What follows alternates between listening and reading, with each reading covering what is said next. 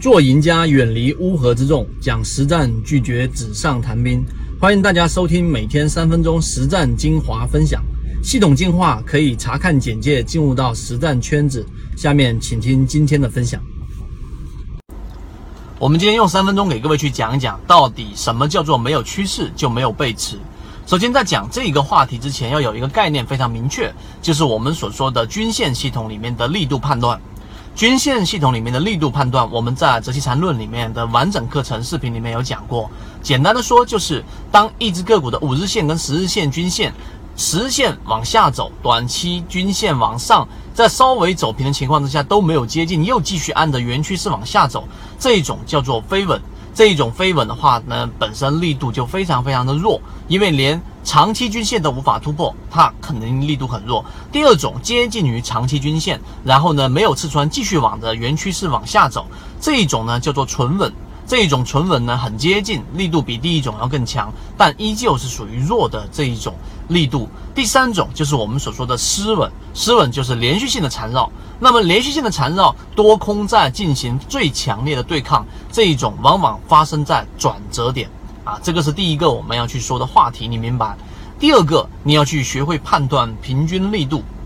平均力度就是均线、短期均线与长期均线所围绕的这个面积除以时间，这个是可以判断平均力度的。那这个是用来方便你去做背驰的判断。也就简单的说，当一只个股在下行通道的时候，前面所围绕的面积除以时间的平均力度，相比于后面的面积除以时间的平均力度，它是在做一个明显的增强的，也就是整个。它的反抗的力度是在逐步增强的，最终它会走成我们说的失稳缠绕，这个就是一个转折点的发生。那么好，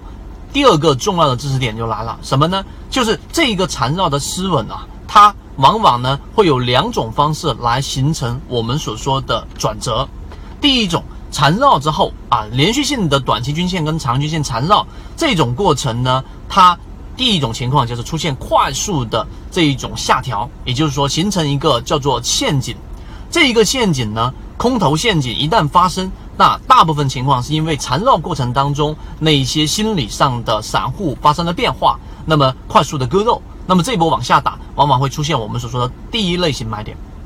第二种缠绕就是短期均线跟长均连续性的缠绕的过程当中，它呢，呃。完完全是属于在一个中枢盘整的过程当中，这种就叫做以时间换空间。第二种方式我们先暂时不说，我们说第一种，第一种就是我们说第一类买点的判断，就要沿用到前面我们所说的第二个话题里面的叫做平均力度。那么这个均线的平均力度，如果它形成的面积除以时间。它的面积越来越小了，时间花的越来越短了，那么说明什么？说明这个时候多头的能量在快速的增长，然后才产生了这个缠绕。在快速下跌过程当中，一旦形成 MACD 的一个背驰，你用次级别来进行判断，那么实际上第一类买点就自然而然的生成了，所以就得出刚才我们所说的那一个结论：没有趋势就不会有背驰。